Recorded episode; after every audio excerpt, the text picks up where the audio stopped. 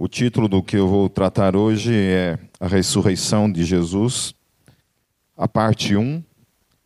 Talvez essa pregação acabe virando em três partes, porque tem uma parte que eu quero me dedicar somente às questões apologéticas, que envolve a ressurreição de Jesus, mas hoje em especial eu vou trabalhar apenas a questão bíblica e o, principalmente o grande desafio que é, é fazer uma, uma, uma pregação de modo cronológico em cima dos relatos da ressurreição nos quatro evangelhos. É uma tarefa muito difícil. Isso aí, qualquer um de vocês que quiser, de alguma forma, fazer uma, uma, uma ordem cronológica da ressurreição, utilizando os quatro evangelhos, é uma tarefa muito difícil. Ok? Então, depois, se quiser chegar em casa, fazer essa tentativa, manda para mim depois o, a conclusão, porque realmente é uma tarefa muito difícil. Certo? Mas eu procurei trazer hoje a forma como eu entendo como aconteceu de, de forma cronológica a questão do evento da ressurreição. Obviamente, como eu não estava lá e nem os discípulos estavam lá de fato, no, no momento da ressurreição, e é um, é, os quatro evangelhos eles são uma compilação de, de vários pontos de vi, vista e, e o recolhimento de algumas informações, entre as quais o próprio Jesus. Aí vocês vão ver o relato das mulheres, o relato de alguns discípulos, e assim a gente procura organizar todas essas informações e tentar trazer isso de uma maneira cronológica. Essa é, sem dúvida, talvez, eu não diria a mais importante, mas dentro de toda a questão do Evangelho, se concentra em dois grandes fatos. O primeiro é a morte de Jesus na cruz, ah, eu tratei isso no domingo passado, e a segunda maior é, revelação nos evangelhos diz respeito então a esse fato que é a ressurreição. Paulo ele falou que se Cristo não ressuscitou, nós somos o quê? Os mais infelizes dos homens. Nossa fé é em vão. Nós estamos aqui é, perdendo o nosso tempo, crendo de alguma forma numa coisa fantasiosa, que não é real e nem verdadeira. Uma outra questão também, abram suas Bíblias lá em Atos, no capítulo 1, versículos de 1 a 3. Diz assim o texto: Fiz o primeiro tratado ao Teófilo acerca de tudo que Jesus começou não só a fazer, mas a ensinar, até o dia que foi recebido em cima, depois de ter dado mandamentos pelo Espírito Santo aos apóstolos que escolhera aos quais também, depois de ter padecido, se apresentou vivo com muitas e infalíveis provas, sendo visto por eles por espaço de quarenta dias e falando das coisas concernentes ao reino de Deus. Amém? Então, Lucas está trabalhando aqui, afirmando que a questão da ressurreição ela não foi somente uma questão de relato, mas ela se evidencia por provas, ele, ele coloca aqui.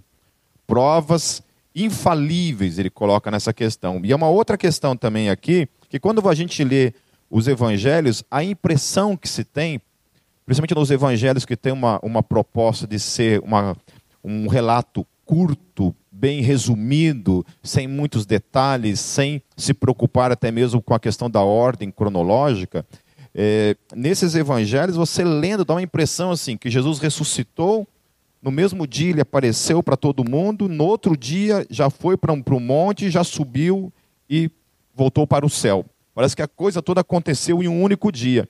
Mas é Lucas que nos traz essa, essa especificação de que todas as aparições de Jesus aconteceram num período de 40 dias. Então, quando você lê os relatos ali, não necessariamente aquele relato aconteceu naquele momento, naquele, naquele dia, num dia de 24 horas, mas sim num período de 40 dias. Ok? Guarde isso na sua mente. Ok? O outro texto que eu quero trabalhar também é 1 Coríntios capítulo 15, versículos de 3 a 8.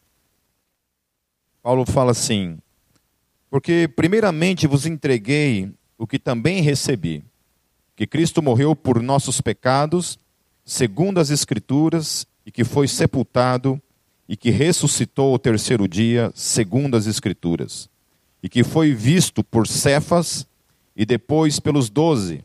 Depois foi visto uma vez por mais de, 40, de 500 irmãos, dos quais vive ainda a maior parte, mas alguns já dormem também.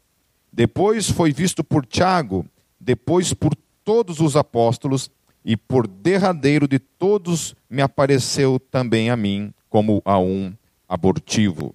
Então, Paulo também testifica, vindo um pouco depois, ele testifica da ressurreição, que ele ouviu acerca da ressurreição, e essa ressurreição, nesse período então de 40 dias, outra coisa que nós temos que deixar clara na nossa mente, ter bem clara na nossa mente, que essas aparições de Jesus durante esses 40 dias, ele aparece ressurreto, não foram, não foram somente para as mulheres que testemunharam a ressurreição, não foram somente para os, os apóstolos que estavam ali, mas foi para mais de 500 pessoas. Ok? Então, assim, nos evangelhos não aparecem essas especificações, as quais Paulo depois vem e coloca de modo específico, que foram para mais de 500 pessoas, as quais Jesus apareceu ressurreto. E essas pessoas foram testemunhas, então, oculares dessa ressurreição. E depois ele fala que para ele também Jesus aparece, demonstrando que estava vivo, ressurreto. Obviamente que depois, quando Jesus aparece, Jesus já tinha ascendido aos céus, mas ainda assim, Jesus, de uma forma específica, vem até a terra e tem um encontro pessoal com o apóstolo Paulo, dando a ele o chamado para a pregação do evangelho.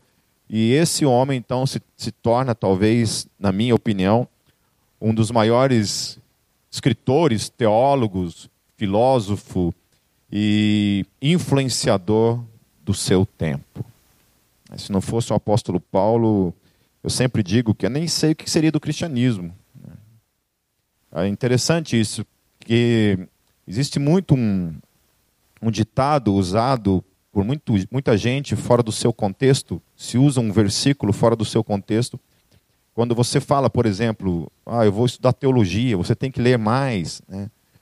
As pessoas falam assim que a letra mata, mas o espírito vivifica, usando como argumento que o crente não pode estudar. O crente não pode estudar teologia, o crente não pode ler, o crente tem que permanecer numa espécie de ignorância teológica, porque ele, se ele estudar demais, ele vai, sei lá, apostatar na fé, ele vai matar o Espírito Santo dentro dele. Esse é um conceito que eu já ouvi muitas e muitas vezes.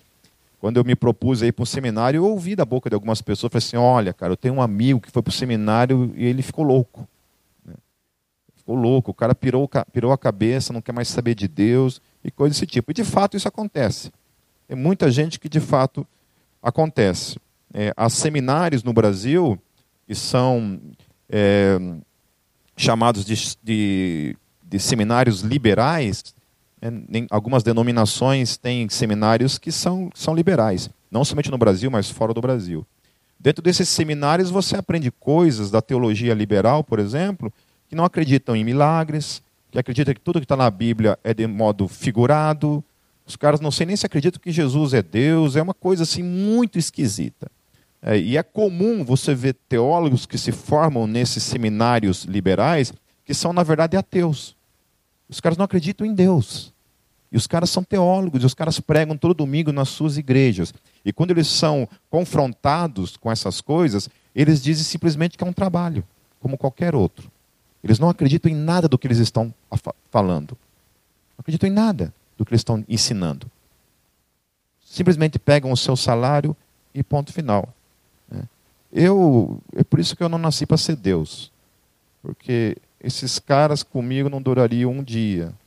É, eu acho que a partir do momento que um homem que pensa dessa forma, eu não estou dizendo que nós não temos pecados, meus queridos, mas uma pessoa que pensa dessa forma e tem a ousadia de subir num púlpito e ensinar, falar uma coisa a qual ele não acredita, na minha concepção deveria ser fulminado pelo fogo do Satanás naquele momento. Né? Mas então, dentro disso, muita gente pensa isso, né? Mas por que eu estou falando dessa questão da lei? E muita gente diz isso. Porque os, os apóstolos, os doze que estavam ali, eles eram, de certa forma, ignorantes em, questões a, a, muitas coisas com relação a, ao Antigo Testamento. Eles tinham um certo preparo, mas eles não eram capacitados de uma forma muito, muito, muito alta, como foi a questão de, do apóstolo Paulo, que era um rabino. Então, quando Deus chama o apóstolo Paulo, ele chama o apóstolo Paulo para ser esse canal que Deus revelaria o evangelho no meio de todo aquele conhecimento filosófico e conhecimento da lei que aquele homem tinha. Por isso que as cartas de Paulo, elas são difíceis, elas são um desafio mesmo, mesmo para para quem, quem estuda teologia, né, é, uma, é difícil estudar as cartas de Paulo. Mas quando você vê Pedro falando acerca de Paulo, Pedro fala assim: Paulo escreveu da parte de Deus. Que Paulo escreveu da parte de Deus. E Paulo e Pedro fala também que as cartas de Paulo são de difíceis de, de difícil compreensão. Pedro fala isso. Que quando ele lia as cartas de Paulo, provavelmente Pedro não entendia. Eu acredito que ele não entendia muito bem, sabe? Como tem muita gente que não entende até hoje. É. Tá certo? Mas assim, ainda assim eu incentivo, né? Eu estava falando nessa semana aqui no, na escola do Steiger, e uma das coisas que eu falei, eu volto a repetir, meus queridos, eu, eu acredito fielmente nisso, que todo crente, todo discípulo de Jesus deveria fazer um seminário teológico. Todo deveria fazer. Eu não estou falando para ser pastor, para você ser teólogo, não é nada disso. Mas estou dizendo que todos, os, todo crente deveria fazer um seminário teológico. Porque é, é, é outro universo. É um outro mundo. Eu, eu achava que eu sabia ler a Bíblia, eu achava que eu conhecia alguma coisa da Bíblia antes de eu entrar para um seminário teológico. Quando eu entrei no seminário teológico, eu descobri que eu não sabia nada. Que eu ensinava tudo errado. Que eu lia errado. Então, quando você lê errado, você vai ensinar errado, você vai aprender errado. Eu não sabia ler a Bíblia muito menos pregar. Jesus amado, ainda bem que naquela época não tinha internet e a gente não podia gravar os cultos. Porque quanta besteira que eu já falei na minha vida. Porque eu não sabia nem ler a Bíblia. Sabia ler, né? Você lia, mas lia tudo errado. E falava um monte de besteira. Como tem muita gente por aí falando besteira. Certo? Então, assim, às vezes, ah, Pipe, mas eu não tenho dinheiro para fazer um seminário teológico. Olha, tem canais no YouTube hoje que você tem aula de graça. Procure lá um canal do Spurgeon. Escola Charles Spurgeon. Você tem centenas de aulas de teologia e aula pesada, de graça. Não precisa, não precisa pagar. Você faz de graça em casa. Amém? Então, assim, YouTube é uma riqueza. Claro que tem canais lá que eu, eu peço para você, antes de você assistir, você manda o link para eu dar uma olhadinha. Porque tem umas coisinhas ali também que não dá. Que daí você vai, você vai aprender uma coisa burra. É coisa que não vem de Deus, entende? Amém? Então, deixando claro então que Jesus, toda essa revelação, essa revelação da ressurreição não aconteceu num dia só, nem numa semana, mas todo esse processo aqui ocorreu durante um período de 40 dias. Amém? Vamos lá então. Como, como de costume, a gente vai ter que passear pelos quatro evangelhos, então eu não, vou, não ficarei focado apenas num evangelho, porque a gente vai precisar trabalhar isso de numa ordem cronológica. Então hoje eu vou trabalhar mais a questão do relato, e numa outra oportunidade, talvez domingo que vem, eu vou trabalhar a questão mais apologética. Diz assim em Marcos 16, a partir do versículo 1. Deixa eu orar antes. Paizinho, nós te agradecemos por tamanha graça e revelação dada a cada um de nós nessa noite. Eu ouvi acerca dessa história que, muito mais do que dividir a história, a história que nos transformou, Senhor. A realidade que se tornou carne, se tornou realidade viva, presente, relacional, experimental no nosso dia a dia. Que é a revelação de que você está vivo, de que você venceu a morte, de que você habita em nossas vidas, Senhor Jesus. Fale conosco, Senhor, pela simples revelação da tua palavra. Nós só precisamos dela, Senhor. O nosso espírito veio nesse lugar com fome, com sede da tua palavra, Senhor. Por isso, fale conosco. Em teu nome, Jesus, eu oro. Amém. Marcos 16, versículo 1. Quando terminou o sábado, Maria Madalena e Maria, mãe de Tiago, compraram especiarias aromáticas para ungir o corpo de Jesus. No primeiro dia da semana, bem cedo, ao nascer do sol, elas se dirigiram ao sepulcro, perguntando umas às outras: Quem removerá para nós a pedra da entrada do sepulcro?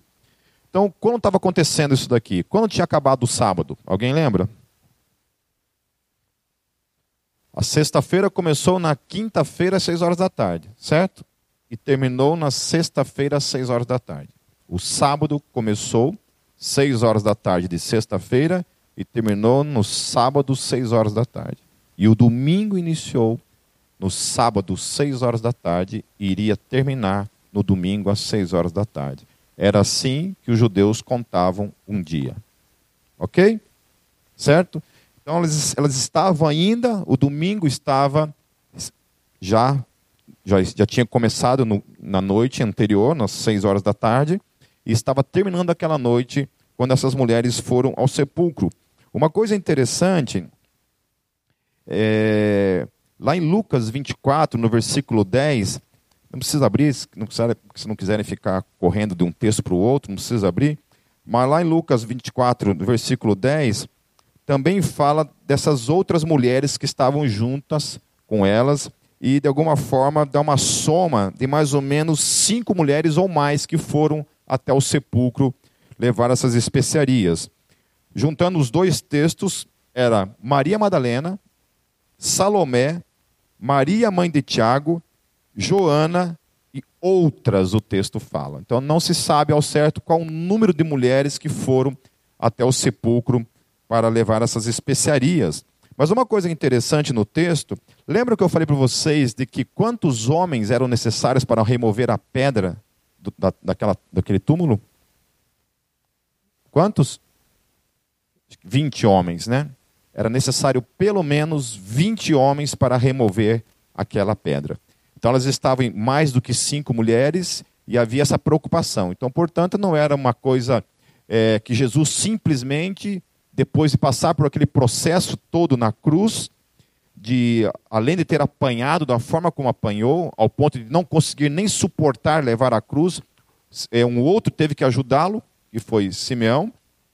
Ele fica crucificado durante seis horas naquela tumba, é enfaixado com aquelas especiarias, com aquelas, aqueles panos todos, é colocado sobre ele todas aquelas especiarias, as quais eu disse que mesmo, mesmo que supostamente, né, essa teoria de que ele, ele só desmaiou na cruz, se ele tivesse passado por esse processo depois, ele teria morrido da mesma forma, né? porque mesmo uma pessoa que desmaia e fica dentro de um túmulo gelado, quando uma pessoa desmaia, ela precisa de ar, de oxigênio. Então, é, assim, é, é mais fácil acreditar que ele morreu, que, sei lá, roubaram o corpo dele, do que acreditar que ele desceu vivo daquela cruz, foi enterrado, depois muito macho, que nem virou sei lá o que ali, conseguiu arrebentar tudo aquilo que estava amarrado nele, conseguiu remover uma pedra sozinho, sozinho, né? não conseguia carregar nem a cruz dele, que não pesava talvez nem um décimo do peso daquela rocha. E ele sozinho vai lá, macho consegue remover aquela pedra sozinho. Tá certo? Então, acreditar que ele saiu vivo daquela cruz é muita pretensão. Mateus 28, versículos 2 em diante, tem um detalhe interessante.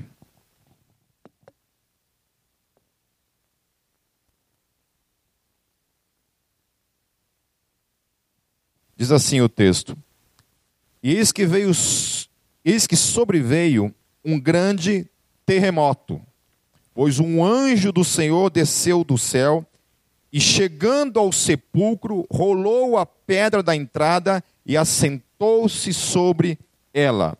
Sua aparência era como um relâmpago e suas vestes eram brancas como a neve.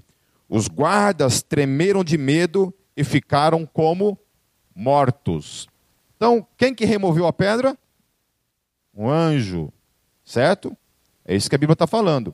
Não foi Jesus quem removeu essa pedra, mas foi um anjo, por meio de um terremoto, e houve um tremor todo, e então esse anjo remove essa pedra. Agora, meus queridos, vai, vai acontecer dois ou até três eventos simultâneos, ok? Enquanto está acontecendo um evento, está acontecendo outro evento e está acontecendo outro evento. São três eventos que vão acontecer a partir de agora. Primeira coisa é que João fala a respeito de Maria Madalena de um modo específico. Abra comigo lá em João capítulo 20, a partir do versículo 1. No primeiro dia da semana, bem cedo, estando ainda escuro, Maria Madalena chegou ao sepulcro e viu que a, a pedra da entrada tinha sido removida. Então correu ao encontro de Simão, Pedro e do outro discípulo, aquele a quem Jesus amava, e disse: Tiraram o Senhor do sepulcro e não sabemos onde o colocaram. Então, note o seguinte: que Maria Madalena, quando ela chega lá, ela vê o sepulcro aberto, ela não entra no sepulcro, ela simplesmente vê o sepulcro aberto e ela sai correndo relatar isso. Ela percebe que o corpo de Jesus não está ali, ela sai correndo para contar isso para os discípulos. Uma outra coisa que ela relata é quando ela utiliza o termo não sabemos, significa que ela também estava com as mulheres naquele momento, por mais que João está falando que ela estava aparentemente sozinha. Quando ela utiliza o texto não sabemos, isso indica que ela também estava com outras pessoas naquele momento. Uma outra coisa também no texto é que ela não fala nada de anjos nesse momento então. Então, ela não tinha visto anjo nenhum, não tinha conversado com anjo nenhum, Provavelmente as mulheres que estavam com ela viram a tumba vazia, ficaram lá e ela saiu correndo para contar para os apóstolos. A partir do versículo 3, Pedro e o outro discípulo saíram e foram para o sepulcro. Os dois corriam, mas o outro discípulo foi mais rápido que Pedro e chegou primeiro ao sepulcro. Ele se curvou e olhou para dentro, viu as faixas de linho ali, mas não entrou. A seguir, Simão Pedro, que vinha atrás dele, chegou, entrou no sepulcro e viu as faixas de linho, bem como o lenço que estivera sobre a cabeça de Jesus. Ele, ele, ele estava dobrado à parte, separado das faixas de linho. Depois, o outro discípulo, que chegara primeiro ao sepulcro, também entrou. Ele viu e creu. Eles ainda não haviam compreendido que, conforme a Escritura, era necessário que Jesus ressuscitasse dos mortos. Os discípulos voltaram para casa.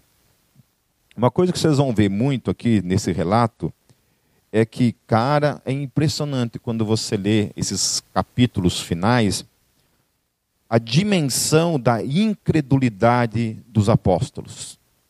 Os homens andaram com Jesus durante três anos.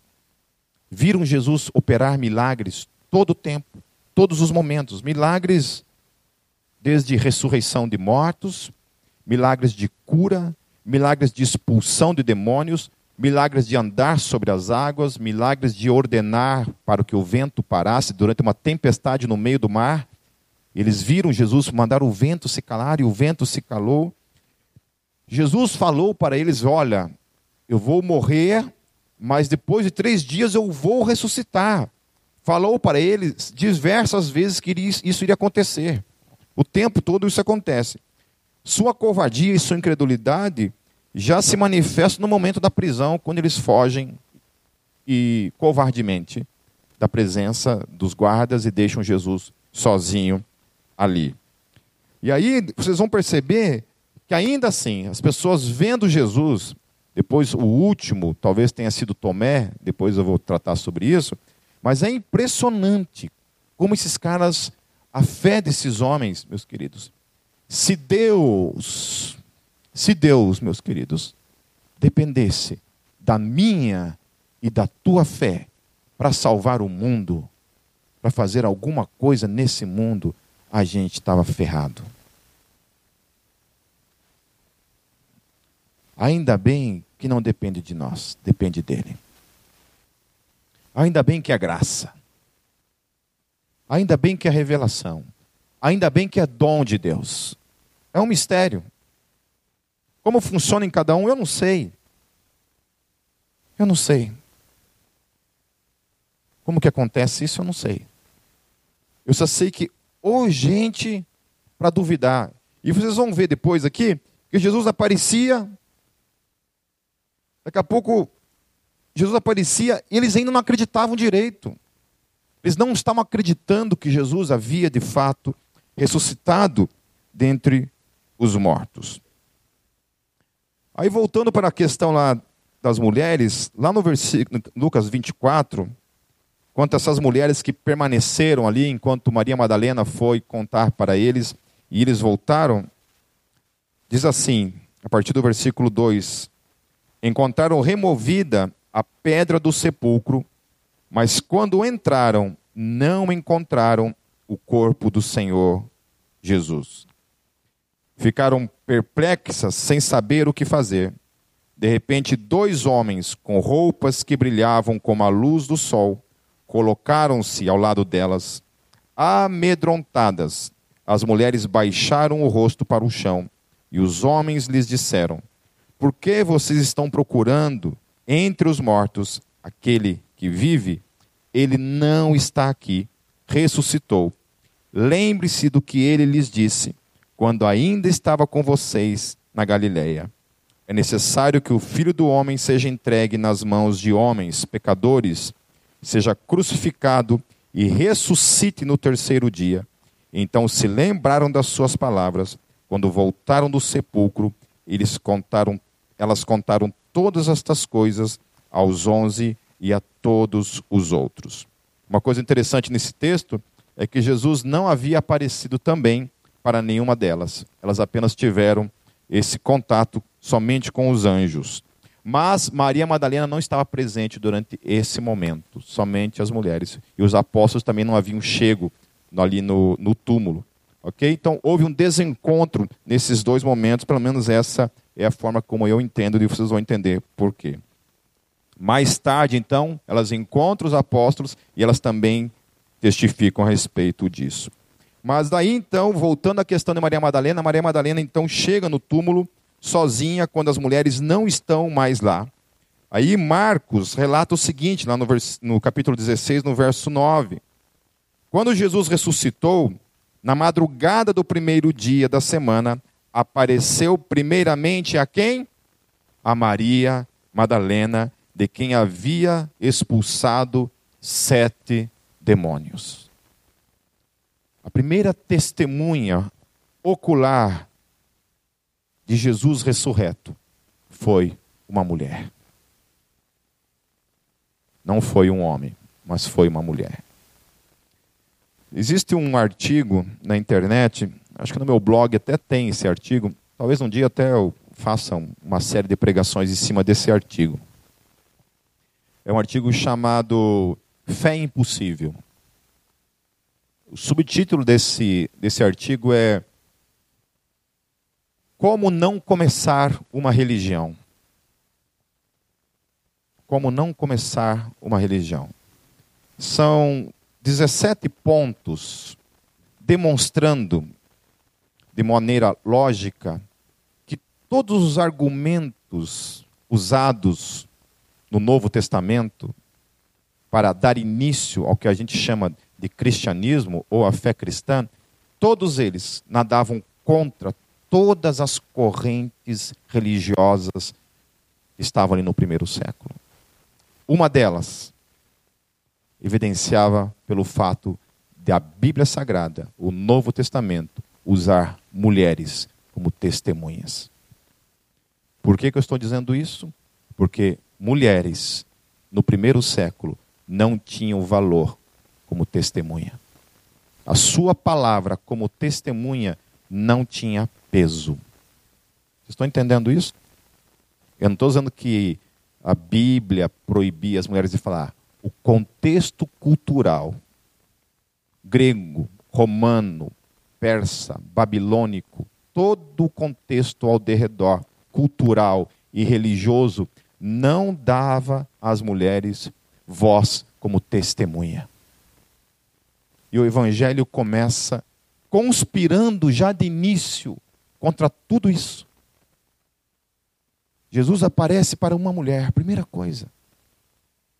Por que, que ele simplesmente não desapareceu dali no meio e apareceu simplesmente lá no meio dos, dos homens?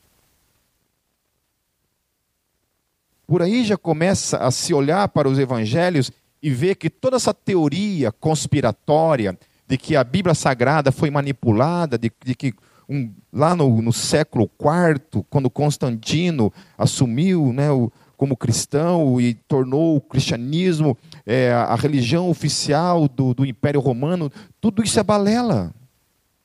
É conversa fiada. Porque ninguém começa uma religião, meus queridos, usando argumentos que vão servir como pedra de tropeço para ele. Se mulher não tem testemunho válido para aquele contexto, por que utilizar mulheres como testemunhas oculares de uma coisa que seria o fundamento maior da sua fé? E o fundamento maior não era somente que Jesus tinha morrido.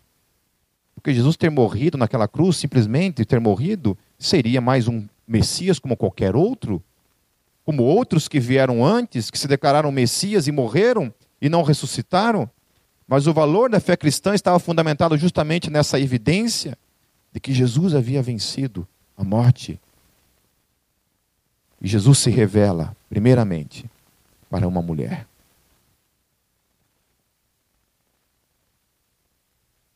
Por isso que o nome do texto é Como Não Começar uma Religião. E aí demonstra 17 fatos de como o cristianismo iniciou de maneira errada. Ou simplesmente da maneira verdadeira. Demonstrando que aquilo ali ou era fato, ou lhe estavam dando um tiro no próprio pé. Não havia porquê eles afirmarem aquelas coisas. Não havia porquê. Depois, se alguém quiser ler isso, estudar isso, porque é um, é um texto um pouco, um pouco comprido, não muito, mas um pouco comprido, e que exige um certo parar para ler, para estudar com, com mais atenção, pode me mandar algum recado depois pelo Facebook ou pelo WhatsApp que eu envio para você o link. Ou depois eu publico lá na, na página da Gólgota ou no grupo da Gólgota. Amém? Lá em João, no capítulo 20, descreve como é que foi essa situação.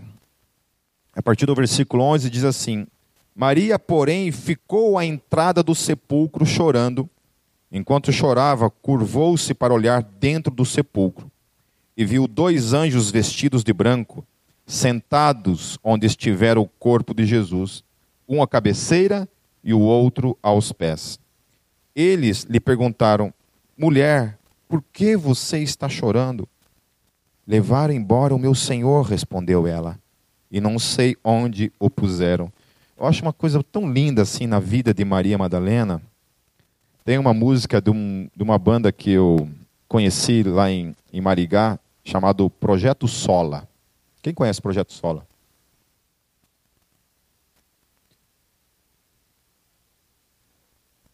Quem conhece aí Fernandinho?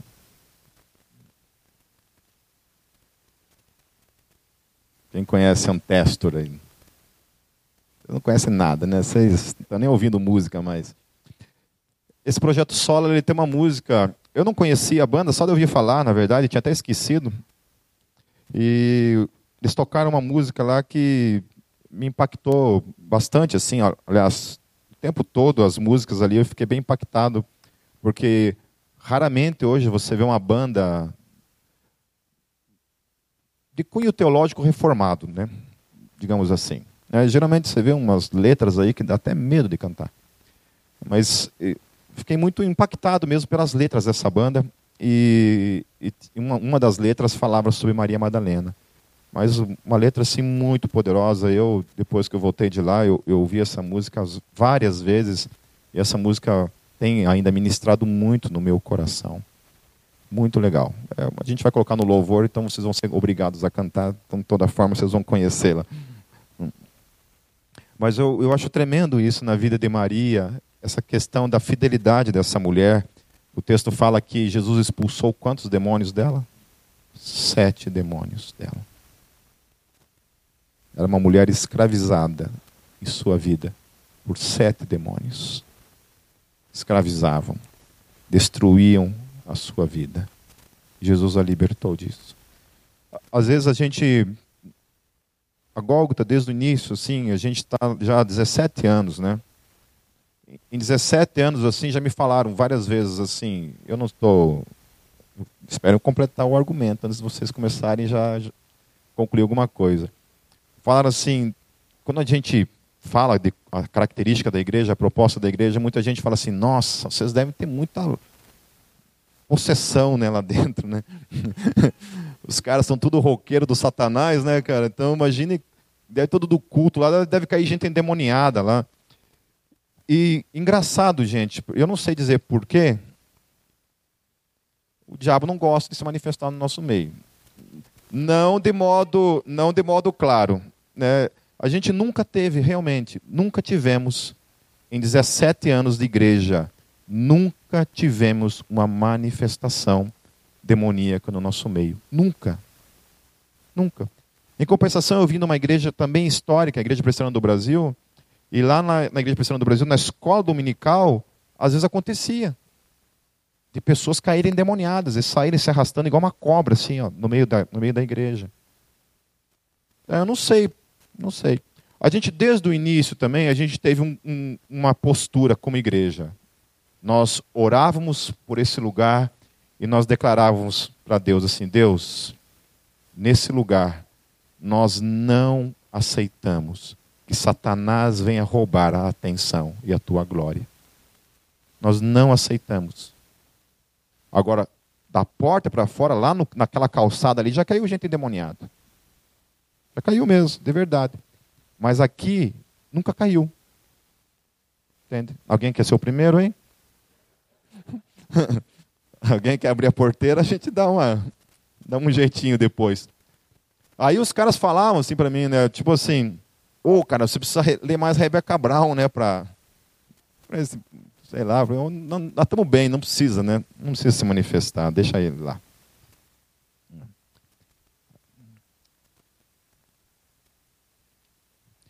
Mas eu, eu acho lindo nessa mulher é isso, a gratidão no coração dela, sabe?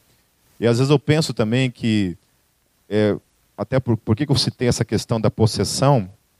Porque eu não gosto assim de demonizar tudo, dizer que tudo é do demônio, tudo é o demônio. Eu estou muito longe disso. A minha tendência é geralmente o outro extremo. Mas, queridos, às vezes a gente tem que estar atento a isso também, sabe? Temos que estar atento se não há. Eu não estou dizendo possessão demoníaca na vida de ninguém, não é isso? Eu não creio que cristão tem, fica literalmente endemoniado, eu não acredito nisso, mas a gente tem que tomar muito cuidado. A Bíblia fala que, o diabo ama, anda como um, um, leão ao nosso derredor, não fala? E a Bíblia fala que ele está pronto a o quê? A nos tragar. Paulo fala isso, que existe uma luta no mundo do espírito. Nossa luta não é contra não é contra o Bolsonaro, não é contra o Ciro Gomes, não é contra a Manuela Dávila, não é contra ninguém. A nossa luta é contra quem? Principados, potestades, os espíritos do, dominadores. São esses, esses que é a nossa luta, a nossa guerra é no mundo espiritual. Amém? Às vezes a gente se perde nesse processo todo e a gente se volta contra o homem e odeia o homem, né? E às vezes deseja coisas ruins para as pessoas as, as quais a gente nem mesmo concorda em questões políticas, mas ou até mesmo, sei lá, de outras divergências. Mas a gente tem que estar sempre atento a isso, que a nossa luta não é contra os homens, mas é contra os espíritos contrários a Deus. Amém? Eu acho interessante nessas né, questões, assim, fazendo um parênteses nessas questões de, é, de política. Eu vejo, eu vi um, comentário assim, eu não estou defendendo ninguém, mas um comentário assim, o cara falou assim, mais uma coisa assim, de um, indivíduo que defendia a questão da, da pena de morte, dizendo assim, é, esse maldito defende a pena de morte, se eu cruzar com ele, eu dou uma facada na cabeça dele. Assim,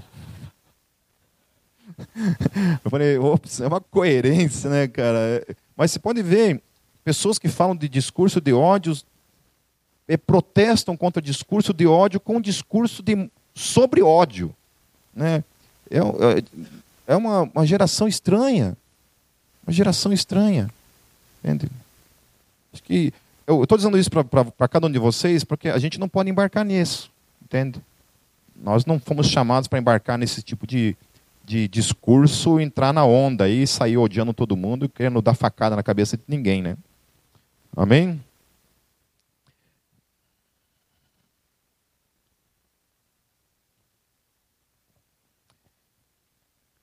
Então, lá no versículo 13, eles lhe perguntaram: mulher, por que você está chorando? Levaram embora o meu senhor, respondeu ela, e não sei onde o puseram. Ela estava toda preocupada ainda com a questão do corpo de Jesus, a fidelidade dela, meus queridos. A fidelidade dela. Ainda que ela não tivesse nenhuma evidência concreta, os olhos dela não tivessem ainda sido abertos para a ressurreição, ela não tinha presenciado ainda a ressurreição, ela estava ali. Porque todas as supostas promessas de Jesus ainda não haviam se cumprido. Aquele a quem ela havia crido estava morto nos, aos olhos dela. E ela chega ali e ela, mesmo assim, ela permanece fiel ao corpo de Jesus morto. Porque ela não, ela não estava ali buscando um Jesus vivo, mas um Jesus morto, e ela permanece fiel ainda assim.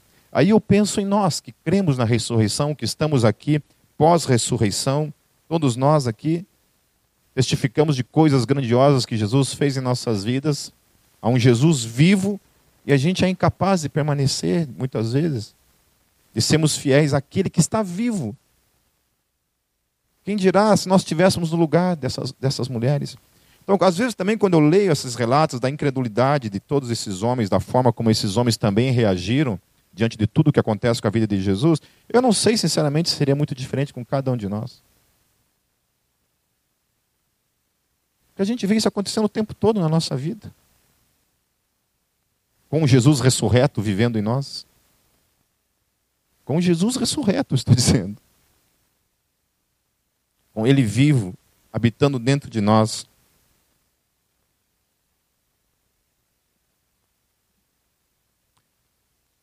Versículo 14: Nisso ela se voltou e viu Jesus ali em pé, mas não o reconheceu. Disse ele: Mulher, por que está chorando? Quem você está procurando? Pensando que fosse o jardineiro, ela disse: Se o Senhor o levou embora, diga-me onde o colocou, e eu o levarei. Ela ainda assim queria cuidar do corpo de Jesus. Ela ainda queria lhe dar as honras fúnebres. Ela tinha levado perfumes, especiarias para o corpo de Jesus e ela queria continuar honrando a vida, o corpo do seu mestre. Jesus lhe disse: Maria. Então, voltando-se para ele, Maria exclamou em aramaico: Rabone, que significa mestre. Jesus disse: Não me segure, pois ainda não voltei para o Pai. Vá, porém, a meus irmãos e diga-lhes: Estou voltando para meu Pai e Pai de vocês, para meu Deus e Deus de vocês. Maria Madalena foi e anunciou aos discípulos: Eu vi o Senhor e lhes contou o que ele lhe dissera. Então, os apóstolos já haviam visto o túmulo vazio. As mulheres, provavelmente nesse meio tempo, já, havia, já haviam também ido até eles e contado o que havia acontecido. E lá em Marcos 16, diz o seguinte a respeito de Maria Madalena, após ela, primeira testemunha que literalmente vê o Senhor Jesus ressurreto. Ela foi e contou aos que com ele tinham estado, no versículo 10. Eles estavam lamentando e chorando. Quando ouviram que Jesus estava vivo e fora visto por ela, o que aconteceu? Não creram não creram. Por que, que não creram? Porque ela era uma. Porque ela era uma mulher. Dentro da sua cultura, o testemunho dela não tinha validade. Que raiva, né?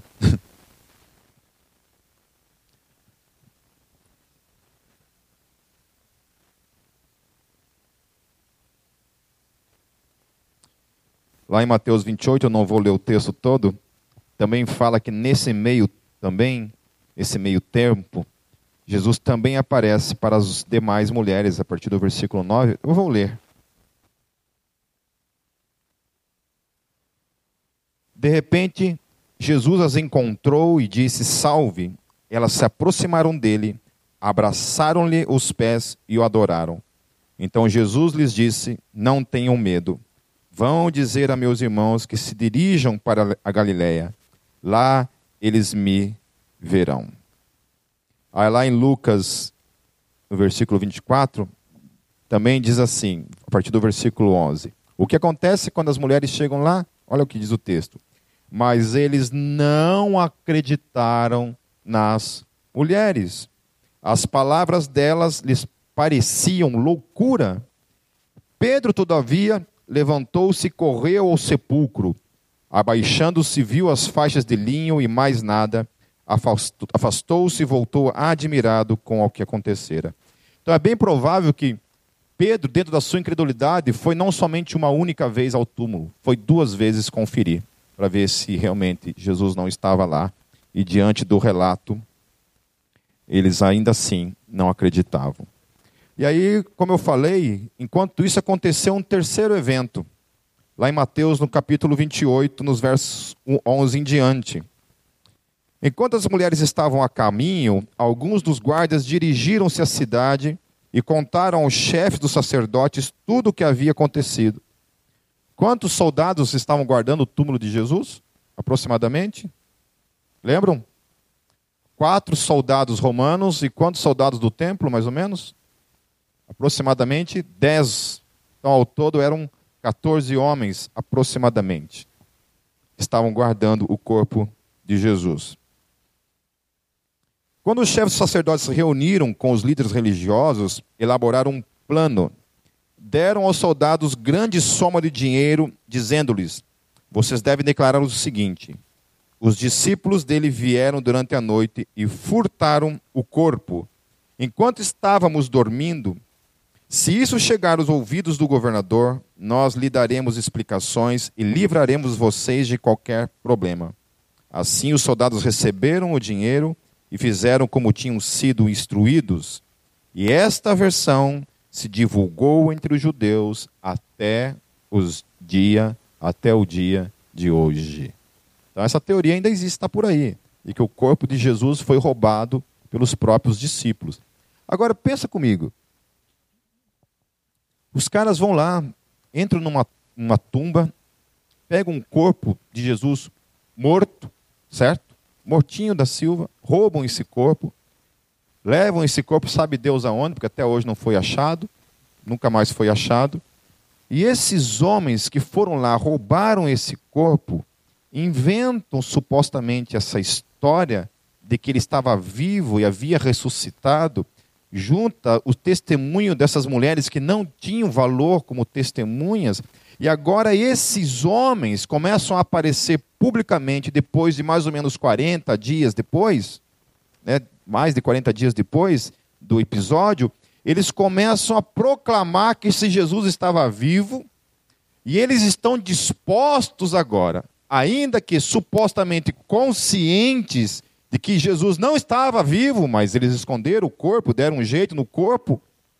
Eles estavam agora dispostos a entregarem as suas vidas, morrerem por uma coisa que na consciência deles, eles sabiam que não era verdade. Faz sentido isso para vocês? Tem algum sentido isso? Hum. Um cético, num debate, ele falou assim: ah, mas tem tanta gente por aí que fala que já viu Elvis vivo. Aí o debatedor dele perguntou para ele assim: Você conhece alguém que está disposto a dar a vida por Elvis morto? Hum. E outra coisa, meu querido, você quer ver se Elvis está vivo? É muito simples. O que que faz? Vai lá, é Dreamland, né? O lugar que ele está enterrado? Graceland. É só ir lá em Graceland, abrir a tumba e conferir. Está lá. Certo?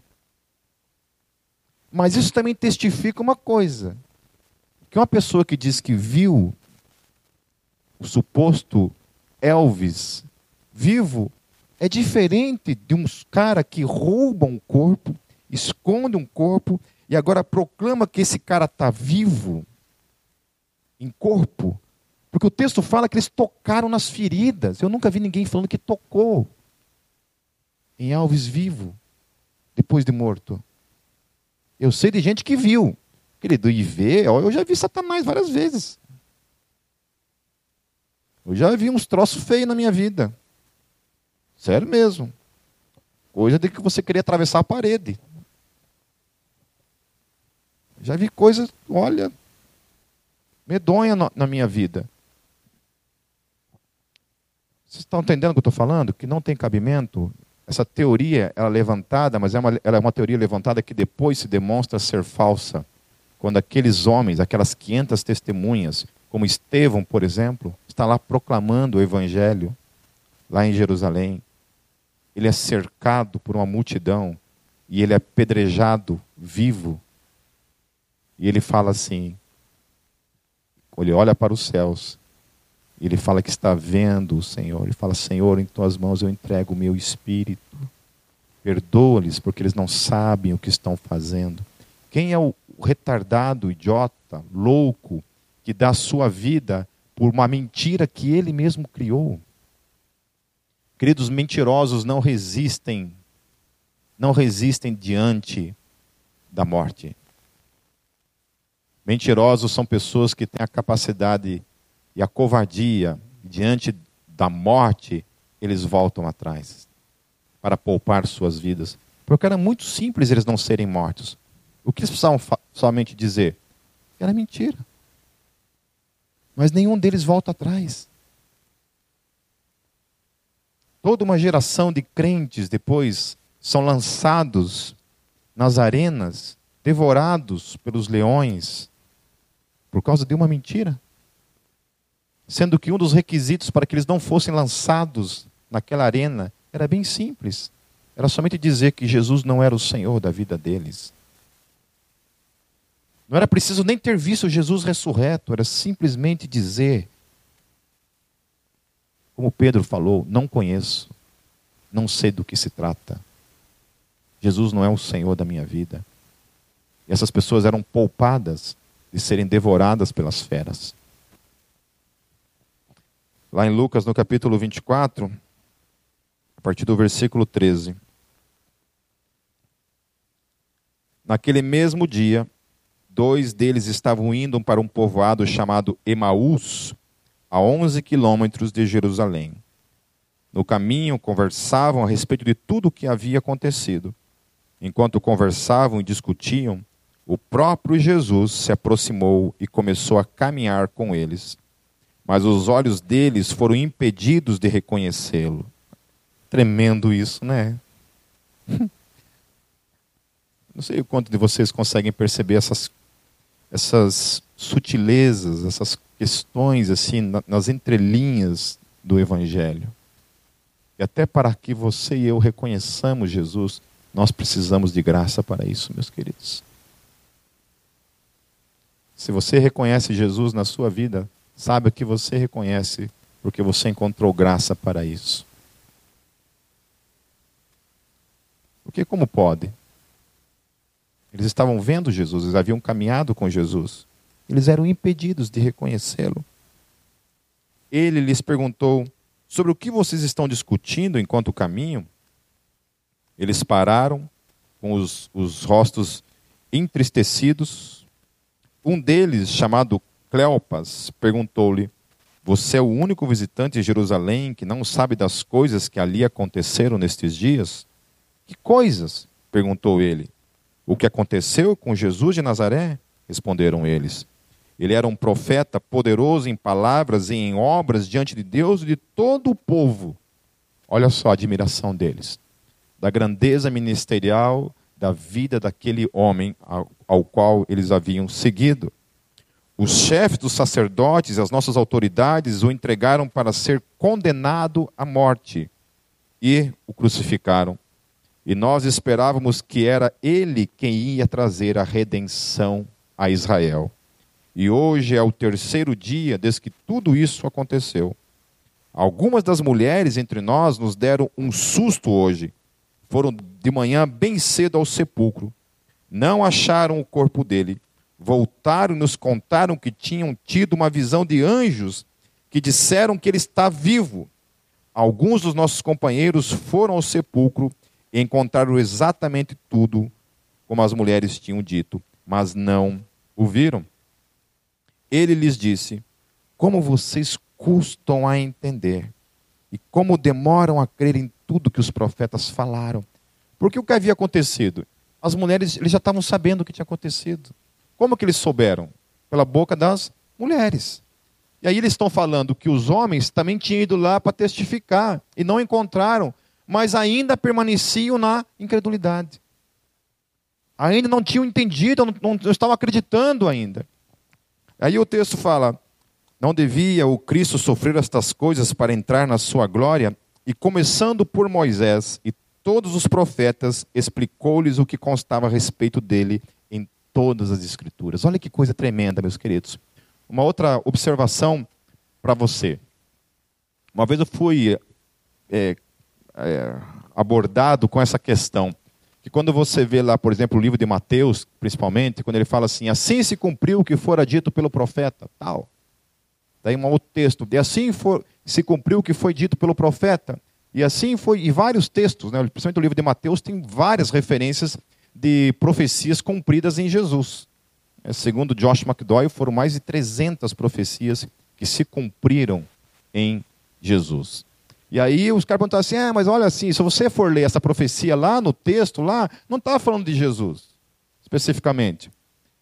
Daí eu contra-argumentei com ele usando esse texto, que foi o próprio Jesus que disse para os discípulos que aqueles textos estavam se referindo a ele. Amém? Então, guarde uma coisa também, uma, uma regra, uma regra de hermenêutica teológica, de de interpretação bíblica. O Novo Testamento é a luz hermenêutica para a interpretação do Antigo Testamento, jamais o contrário. Que muita gente se perde ao querer interpretar o Novo Testamento usando o contrário. Coloca o peso do Antigo Testamento como a regra hermenêutica para traduzir o Novo Testamento. E aí, meu querido, se você for usar o Antigo Testamento para traduzir, para é, trazer interpretação sobre o Novo Testamento, você vai cair num monte de erro teológico mesmo. Como, por exemplo, você não vai acreditar na imortalidade da alma. A questão do inferno vai ser uma questão muito difícil de você discutir. Aí você vai ter que concordar com muita gente que acha que doutrinas a respeito de imortalidade da alma, doutrina a respeito do inferno é coisa de paganismo. Isso não tem nada a ver com a Bíblia, porque o Novo Testamento não fala dessa forma de maneira específica. Estão entendendo? Amém? Por isso, fazendo novamente uma, dando uma ênfase, faça um seminário teológico em nome de Jesus. Estude, saiba responder a razão da sua fé. Faça, queridos. Vocês vão se apaixonar. Eu estive no ano passado dando aula lá em São Paulo, na escola compacta, e uma menina me procurou. Depois a gente estava conversando assim. Ela, Pipo, estou fazendo um seminário. Eu falei, nossa, que legal, cara. E você é o culpado. Eu assumi a culpa com uma alegria no coração. Falei assim, ai, que culpa boa essa. Né? Que culpa boa, estou fazendo seminário por tua causa. É muito bom quando a gente termina de dar uma aula de apologética, assim, e as pessoas vêm conversar com a gente assim, falei, nossa, cara, como eu sou ignorante. Como eu gosto de ouvir da boca das pessoas assim, como eu sou ignorante. Como eu preciso estudar, como eu preciso ler, porque é isso. Eu gosto de despertar isso no coração das pessoas. Leiam, leiam, leiam, estudem. Amém. Consumam, consumam livros, leiam, leiam. Você só tem a crescer com isso. Amém? Então, esqueci o que eu estava falando. Ah, então Jesus, nesse tempo que ele está ali, Jesus ele dá uma, um discipulado para aqueles homens. Pessoal, cara, você, seminário teológico direto da fonte, é, ele dando aula de, de profecia, de, de hermenêutica do Antigo Testamento, da própria fonte de quem inspirou aqueles homens a escreverem acerca dele. Estava ali sentou com aqueles dois homens e começou a ensinar. O texto fala, e o texto fala que ele começa a ensinar, cadê aqui o texto? Voltando. Começando por Moisés. Quando ele fala por Moisés, ele está dizendo a respeito dos cinco primeiros livros da Bíblia: Gênesis, Êxodo, Levíticos, Número e Deuteronômio, que era a lei. Era conhecido como os escritos de Moisés. Testificando também para nós que foi Moisés quem escreveu os cinco primeiros livros. Depois ele fala de todos os profetas, o texto fala. Explicou-lhes o que constava a respeito dele em todas as Escrituras. Amém? Afirmando que ele era o cumprimento de todas aquelas profecias e que depois dele não viria mais ninguém. Fato é que até hoje, é, para mim, é um desafio. É um desafio para o judaísmo explicar o cumprimento da, de Daniel, por exemplo, essas profecias bíblicas que profetizaram de, profetizavam de modo categórico a vida do Messias, a vinda do, do Cristo, a vinda de um rei, e até hoje não aconteceu. E Daniel, meus queridos, é uma questão para mim assim. É, o livro de Daniel, ele é um livro para mim que ele é a, a guilhotina do fim do judaísmo, porque Daniel fala que o Messias viria num determinado, determinado tempo, e não depois desse tempo. Que são as 70 semanas de Daniel. Não pode vir depois. E Daniel fala que ia começar aquela, aquelas 70 semanas a partir de uma data. Aí, pelas contas teológicas, daria mais ou menos 500 e, e poucos, não lembro direito o tempo que seria, que seria quando o Messias viria. E cessaria todo o sacrifício. E adivinhe? Começa a contagem. Na data exata depois dessa contagem que as coisas acontecem, Jesus, naquele dia, é crucificado naquela cruz. E cessa todo o sacrifício diante de Deus. Quando ele diz: Está consumado. Qual é a palavra lá? Te telestai. Está tudo pago. Não há mais dívida. Acabou o sacrifício. No ano 70, ano Domini, o véu ali havia sido rasgado. Roma invade Jerusalém, destrói o templo. E desde o ano 70, ano Domini, nunca mais houve em Israel sacrifício. Deus destruiu pedra sobre pedra. Não ficou uma única pedra. O véu já havia sido rasgado. O templo é destruído. Deus não habita mais ali. Agora Deus habita em um outro templo. Eu e você. O véu havia sido rasgado. Agora não era somente o sumo sacerdote que tinha acesso ao Santo dos Santos. Agora todos os chamados tinham acesso a ele tempo todo. Por meio do sangue do Senhor Jesus Cristo. Nós temos acesso à presença dele. Que coisa linda! Que coisa poderosa! Uma profecia dada 500 anos antes, com uma data precisa, se cumpre exatamente naquela data. O templo é destruído. E Jesus, o rei,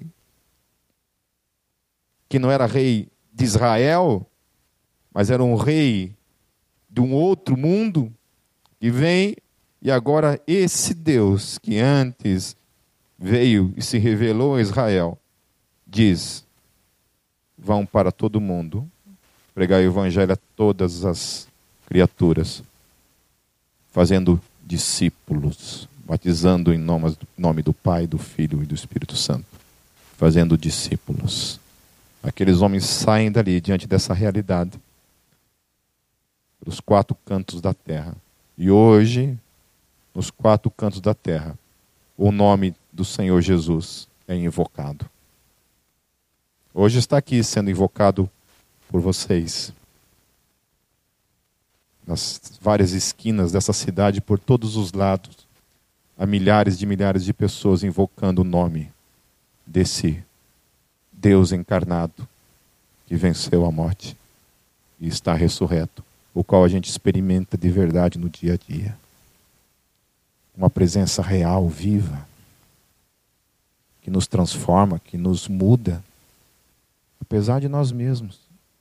Apesar da gente ainda ser composto dessa mesma matéria caída, aos quais esses apóstolos também eram.